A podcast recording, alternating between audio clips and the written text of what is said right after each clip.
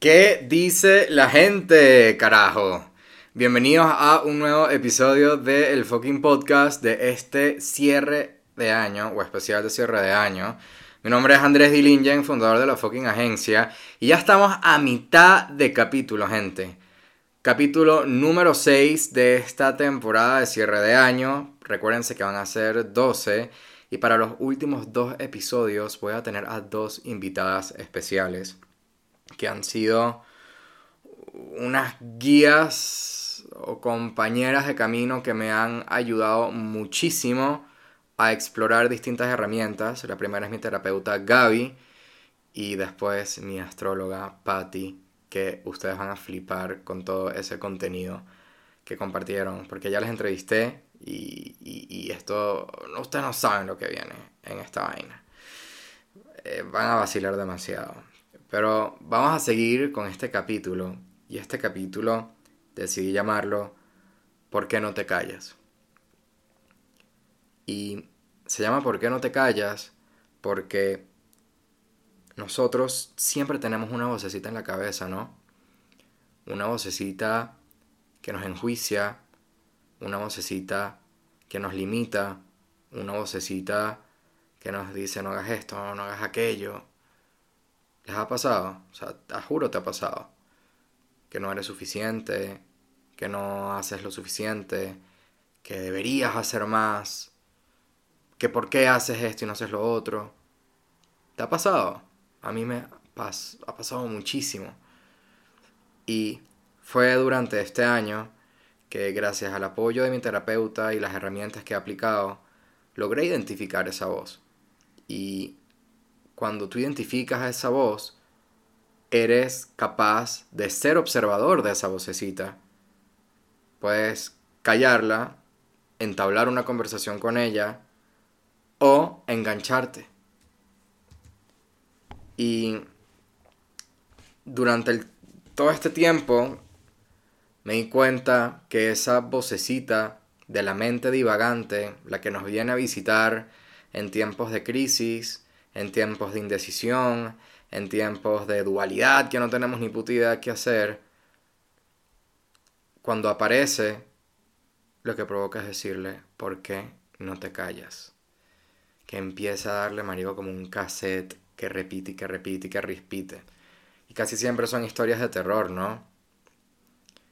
Voy a poner mi ejemplo con mi relación con el dinero, que ya se los había mencionado en otros episodios antes desde la carencia, desde el no gastar, desde el cuidar el dinero. Entonces me di cuenta que la única manera de reprogramar mi mente era mandándola a callar. Cuando yo identificaba un pensamiento intrusivo que venía a, a, a sembrarme miedo, ya yo soy capaz de decir, epa, cambia. Cambia el pensamiento, Andrés. Hasta le pongo un nombre.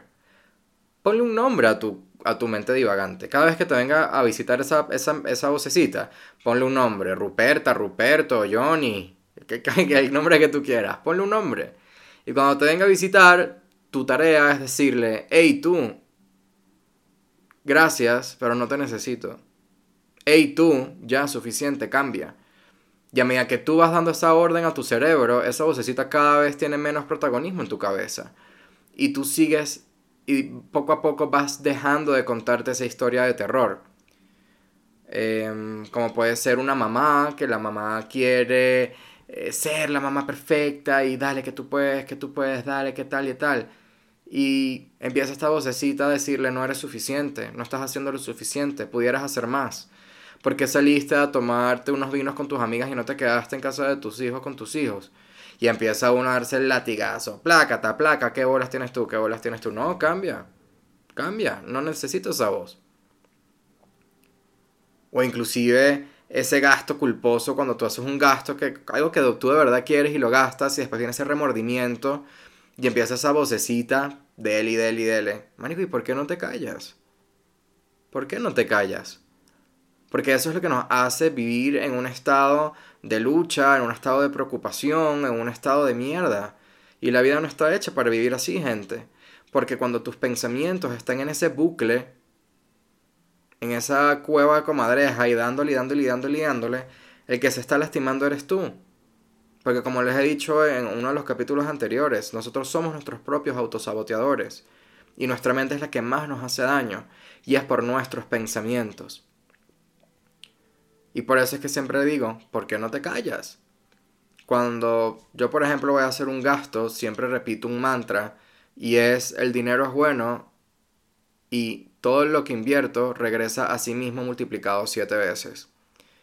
Eso lo aprendí de Chus eh, que no sé en cuándo, lo, cuándo fue esa vaina. ¿Será que eso fue en uno de los retos que hace Choose Better? La pueden buscar.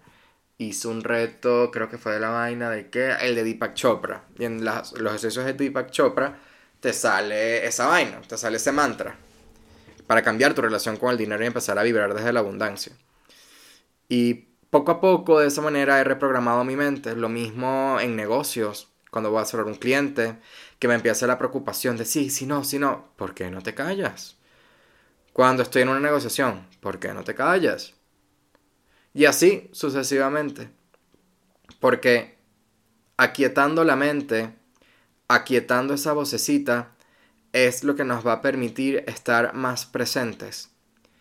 Y en estado de presencia uno está en mayor conciencia. Y cuando uno está más consciente, está más conectado y cuando estás más conectado, estás Bluetooth, como si estuvieras conectado con la fuente, ¿no? Como plácata. Y esa parte es muy de pinga porque no estamos acostumbrados a callar nuestra mente. Más bien estamos acostumbrados a alimentarla. Yo la estuve alimentando por muchísimo tiempo. Y a medida que la iba alimentando en el tiempo, hoy me doy cuenta de cómo la alimentaba estos pensamientos y estas creencias limitantes. Del no puedo, la creencia limitante del no soy suficiente, del no tengo, del no soy capaz, de yo solo no lo voy a lograr. Y eso pasa mucho, nos pasa a todos como seres humanos. Y cuando lo, lo integras y eres consciente de que llevas todo este tiempo con una mente que te viene destruyendo, ahí tú dices, hey, ¿por qué no te callas? Y así mismo, cada vez que te venga un pensamiento limitante, un pensamiento divagante, tú te dices, verga, ¿por qué no te callas? ¡Ey, tú! ¡Cambia! No más. Y a medida que va pasando el tiempo, ese pensamiento se va a ir diluyendo, no va a estar más presente porque neurológicamente tu cerebro ya está programado para que no aparezca más ese, pensamiento. Porque tú mismo vas a seguir dando ese comando y ese comando tu cerebro lo va a ir memorizando hasta que ya definitivamente no va a volver esa voz divagante a joder. Y ese ejercicio, te lo juro, me cambió la vida, porque lo aprendí con el libro de Deja de ser tú de Joe Dispensa. Cada vez que venía un pensamiento intrusivo, tú le dices, hey, cambia. Cuando estás haciendo, él manda ese ejercicio. Cuando estás haciendo X cosa, no sé, la mando fregando, te viene un pensamiento que dices, cambia. Cuando estás manejando en un trancón, en un tráfico, y te viene un pensamiento eh, de esos limitantes que dices, cambia. O sea, a medida que tú ahí reprogramas tu mente y reprogramas tu pensamiento, y simplemente es porque no te callas. Y es muy bonito porque aprendiendo a quietar la mente, porque la mente, marico, chamo, como uno sí se mete películas de Hollywood en la cabeza, o sea, casi que ta ta ta ta ta ta ta ta ta, o sea, el peliculón, o sea, traigan las cotufas crispetas, como tú le digas a tu país, traigan esa verga porque, ajá, con mantequilla, chocolate, caramelo, pónganlas, porque uno se mete en una película impresionante. El otro día estaba, estaba con alguien cercano, estábamos con sus hijos o tal, yo no sé qué, qué, como en un paseo, y, mira, no, que me tengo que ir porque es que eh, la niña necesita salir de acá porque está muy aburrida. Y claro, yo volteo y yo veo a la niña y la niña no la veo haciendo nada y yo le digo, pero ven, pero pero si no está pasando nada, ¿por qué te tienes que ir? Y, y pude ver cómo creó todo este imaginario de que algo estaba pasando y la verdad no estaba pasando nada y digo como que, what the fuck. Entonces, muchas veces nos creamos estas películas en nuestra cabeza por nuestra mente divagante. O por pensamientos intrusivos que nada que ver. Como por ejemplo, el típico, ese bicho me quería joder. Cuando estás haciendo una negociación, ¿no? O negociando, o haciendo un proyecto. Ese tipo me quería joder y tal, yo no sé qué qué. Y uno empieza con esa película Porque es la mente, porque empiezas a decirte, ¡Ah! ¿y si me pasa esto? ¿Y si ese bicho me quería robar? ¿Y si me subió el precio por tal vaina? Y empieza uno, dun, dun, dun, dun, Hollywood, Hollywood, o sea, marico, te ganaste el Oscar. De pana, de pana, de pana, te ganaste el Oscar. Lo mismo pasa con clientes de la agencia, por ejemplo, o proyectos en los que he trabajado. Eh, ¿le habrá gustado la presentación o no le habrá gustado la presentación? Uno empieza, ¡Ah! Lo habré hecho bien. Ay, no, ese slide lo debí pasar más lento. Ah, no, es que debí decir tal cosa. Ay, coño, es que se me olvidó tal vaina. Y uno empieza, tú, tú, tú, tú, tú. Men, ¿por qué no te callas? Entonces, básicamente es nuestra mente la que siempre juega en nuestra contra. Y ahí te indigo y te lanzo esta vaina a ti. ¿Cómo vas a utilizar tus pensamientos y tu mente hoy para construir la vida que quieres? Porque si hay algo que he aprendido este año es que solo tú eres responsable de eso. Y la primera manera de actuar es diciéndole a tu mente por qué no te callas. Observarla, siendo observador, aquietando. Andrés, ¿cómo carajo yo aquieto? Por ejemplo, yo todas las mañanas, antes de lo que sea, lo que hago es mm, hacer un ejercicio de respiración, un breath work. Les voy a dejar tres ejercicios en la descripción del episodio en caso de que les llame la atención, les voy a dejar los tres. Uno es de respiración consciente que me lo manda eh, mi terapeuta eh, Gaby y los otros dos son simplemente breathworks, breathworks de producción de DMT con una apnea de 48 segundos, de 45 segundos y otro de un minuto. Apneas es que hace ejercicio de respiración, ta, ta, ta, luego es una inhalación fuerte, ruk, tú aguantas 40 segundos o 25 y después exhalas y en esa exhalación eh, dejas el aire por fuera por 45 segundos y vuelves otra vez al flujo. Entonces, esas son maneras que a mí me permiten aquietar la mente, entrar en algún estado meditativo de completo silencio. Porque no estamos acostumbrados a estar en silencio. Es pensar y pensar y mañana y qué hago y planeación y problema, la lucha, el peo, el día a día. Y no, gente. Tenemos que tener un momento de aquietarnos porque hay que guardar el fucking silencio. Estoy revisando porque no, ese no. Pensé que tenía un episodio que se llamaba El Silencio, pero es este. ¿Por qué no te callas? Plug, silencio. Te con una chuleta, como a todos los episodios, a todos los aprendizajes. Y que mira, ¿será que tengo. Este es el por qué no te callas y tengo otro que habla del silencio? No, son los dos. Y, y es aprender a estar en silencio. Muchas veces nos obligamos a huir de nuestro propio silencio. Porque hay veces que estar en silencio implica transitar ciertas emociones que no queremos transitar. Y por eso vamos y al no estar en silencio decidimos ir a rumbear, ir a estar con amigos, salir, entrar en algún vicio, porque el silencio se nos vuelve intolerable porque tenemos que enfrentar cosas que no nos gustaría enfrentar. Sentir emociones que no nos gustaría enfrentar, pensamientos que capaz no nos gusta pensar.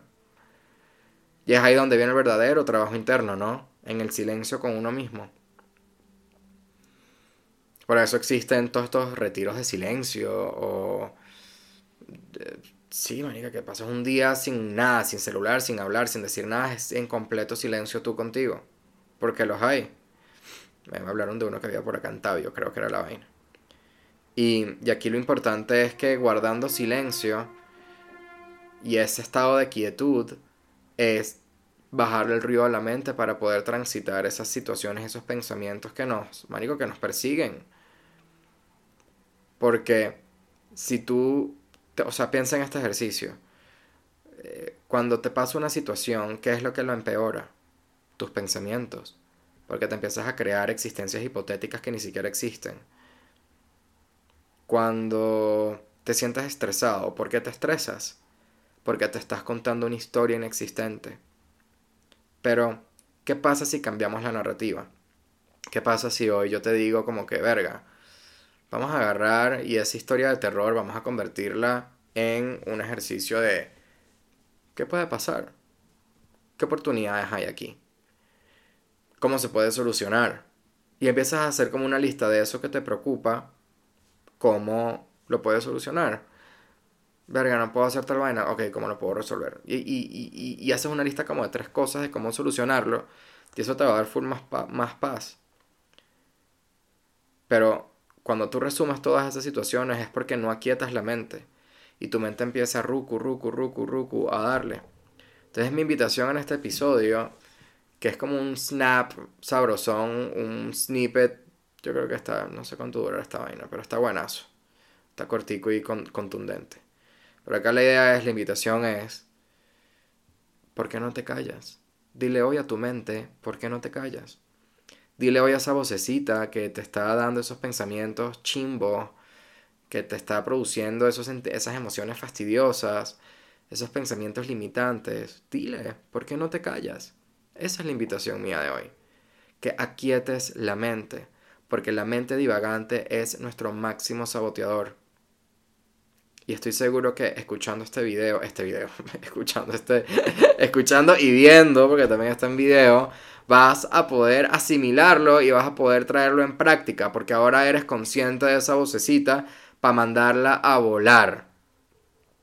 Así que apliquemos este ejercicio de observación a nuestra mente durante estos últimos días del año, para que empieces el año que viene mucho más consciente de esa vocecita de que cuando aparezca la mandes a volar y decirle que no te vuelva a visitar y que no la necesitas. Le dices gracias por preocuparte, gracias por estar pendiente, pero en este momento no lo necesito. Adiós, hasta luego.